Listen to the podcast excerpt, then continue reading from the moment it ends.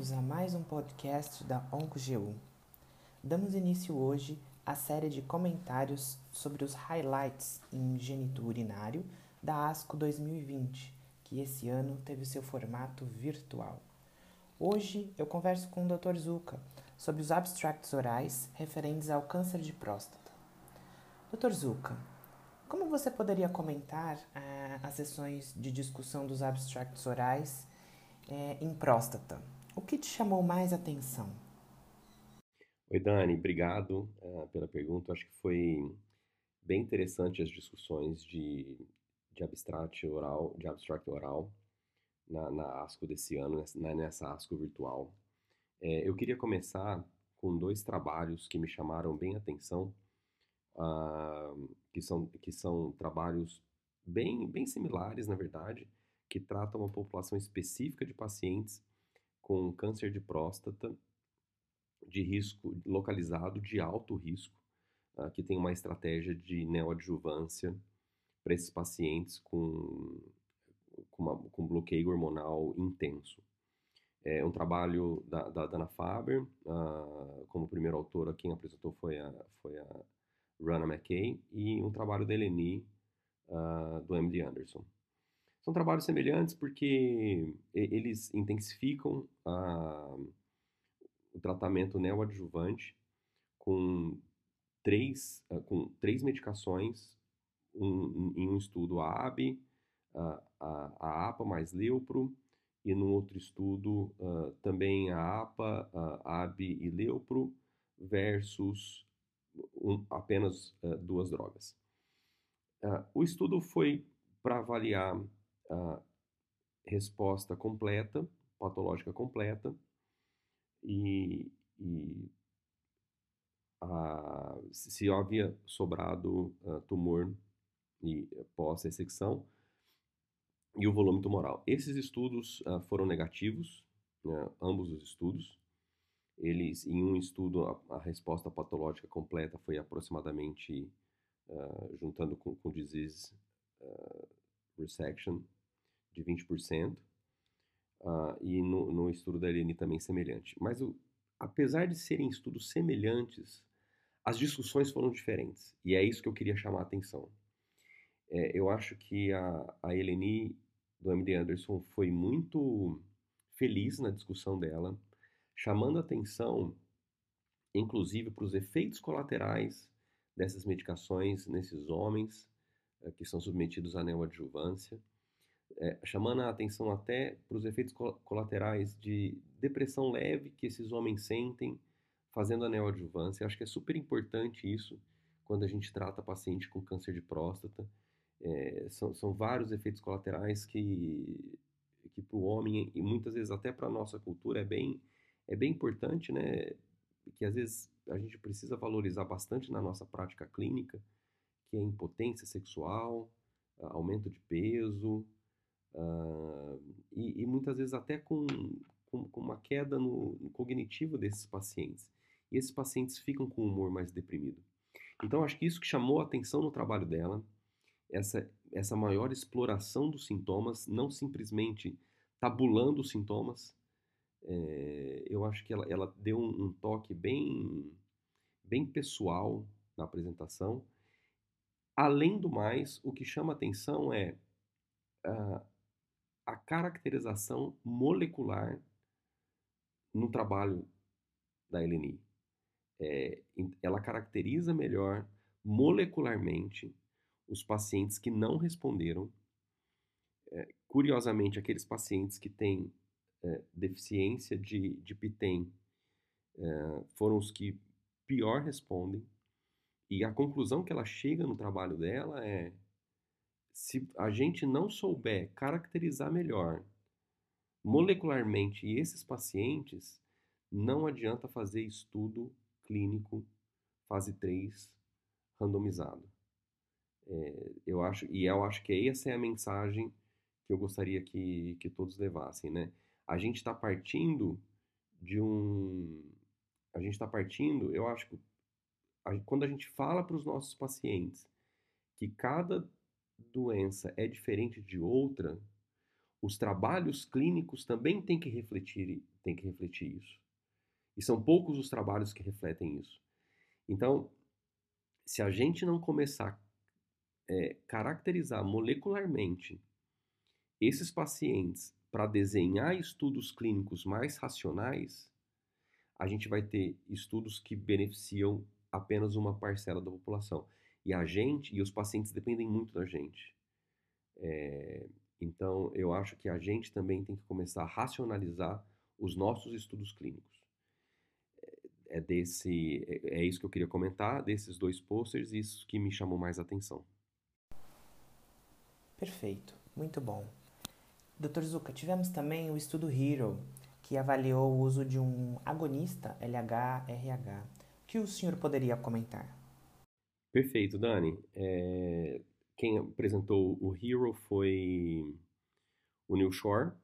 É, ele também nessa, nessa apresentação ele foi, apresent, foi concomitante um, o estudo do, foi apresentado no New England, o paper no New England, é, só relembrando, na verdade, o Neil Shore, ele teve aqui com a gente em Barretos no ano passado. Uh, é, um, é um médico uh, super carismático e as discussões foram muito boas com ele. E, e, nesse trabalho, nessa apresentação oral, ele apresenta esse estudo fase 3, que compara uma medicação oral, um uh, antagonista do receptor GNRH versus um, um agonista de, que é o que a gente está acostumado, que no caso é a leuprorelina. Uh, em pacientes aí ele colocava uh, os pacientes com, com, câncer de próstata sensível à castração, vários tipos de dos níveis de doença nesses pacientes, né? Tanto paciente uh, com recidiva bioquímica, com paciente metastático, e, e ele queria avaliar a queda da, da testosterona após o início da medicação e a recuperação da testosterona após o, o término de tratamento. E ele avaliou um subgrupo também com a incidência de, de evento cardiovascular maior. Foi bem interessante, é uma estratégia super, super interessante de, dos, de, usar agonia, eh, de usar antagonista de receptor GNRH. A gente sabe que esses pacientes não irão fazer flare, Uh, eles, uh, a gente previamente também sabia, por medicações intramusculares, que eles têm uma queda mais rápida de testosterona é, do que o, os agonistas. E quando você termina o tratamento, eles recuperam mais rápido a testosterona, diminuindo assim os efeitos colaterais, dos, dos quais a, gente falou uh, no, no, nos, nos dois primeiros trabalhos. Então é mais uma estratégia, na verdade, de cada vez mais tirar os efeitos colaterais da castração. E isso é super importante. Uh, também, eu acho que, que confirmou nesse estudo fase 3 que os antagonistas, eles uh, causam menos é, efeitos cardiovasculares maiores, principalmente naqueles pacientes que já tiveram. E essa população do estudo era uma população é, que mais de 90% com algum evento cardiovascular importante. Então, eu acho que, que estabelece aí o, os antagonistas de GNRH como uma opção bem importante de, de tratamento, principalmente nesses pacientes. Ah, os efeitos adversos foram, foram bastante aceitáveis, a, a gente sabe que o Degarelix, ele também ele, ele dá um racha importante uh, com uma aplicação mensal e, e, talvez aí dependendo do aí vai depender mais de acesso, de custo para ele se estabelecer como uma uma rotina na nossa prática diária. Mas foi foi um estudo super super importante e quem tiver uh, disponibilidade, acessar o New England, que a, que a publicação foi bem importante também. Excelente, muito bom. Tivemos também um estudo brasileiro em câncer de próstata, conduzido pelo grupo da LACOG. Ele foi destaque na sessão de abstractos orais? O senhor poderia falar sobre isso? Foi sim, Dani. Foi destaque. o, o LACOG, o, o, estudo do LACOG, que tem como primeiro autor uh, nosso amigo Fernando Maluf, e, e, outros 17 centros participaram da, da, da, desse estudo, todos brasileiros, eu acho que isso chama atenção, que é um estudo brasileiro uh, que está em abstracts uh, orais da ASCO, um estudo super importante. Uh, é, é, é, com orgulho, na verdade, que a gente, que a gente comenta desse, desse estudo. A gente participou aqui no nosso centro, o Dr. Flávio Cárcono como, como autor principal, como investigador principal no nosso centro.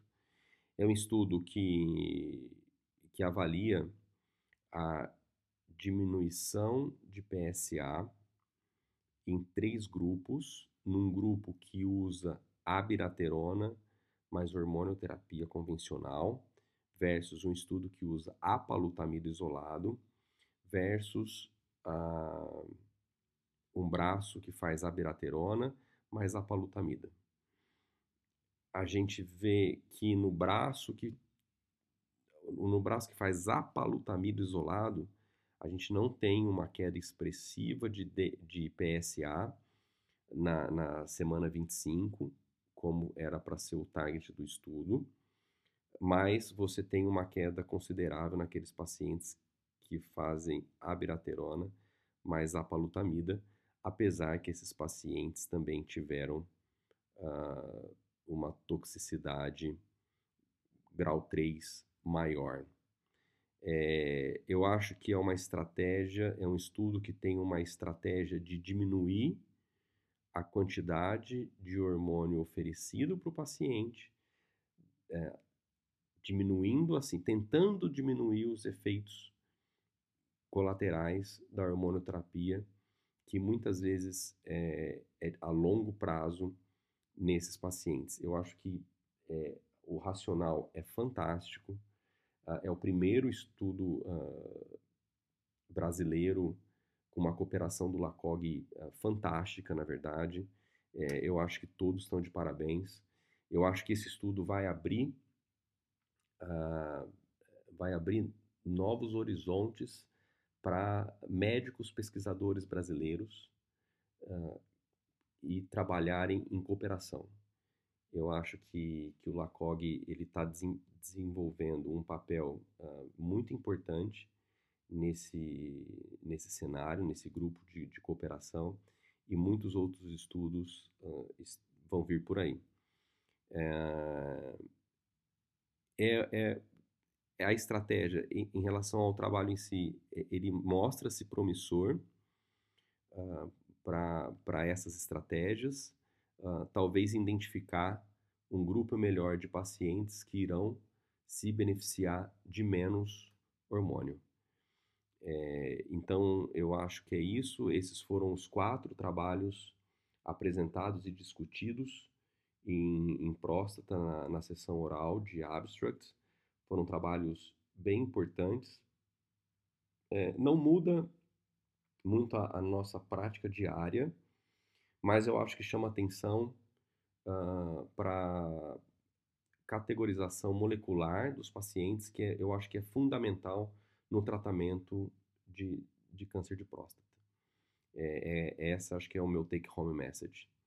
Uh, mais uma vez, obrigado. É, obrigado uh, os ouvintes. Uh, e obrigado também, eu acho que sem a, a colaboração dos, dos pacientes e familiares, nada do que a gente apresenta aqui é, é, é considerável. Tá bom? Obrigado.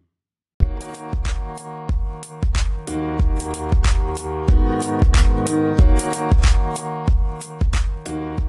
you.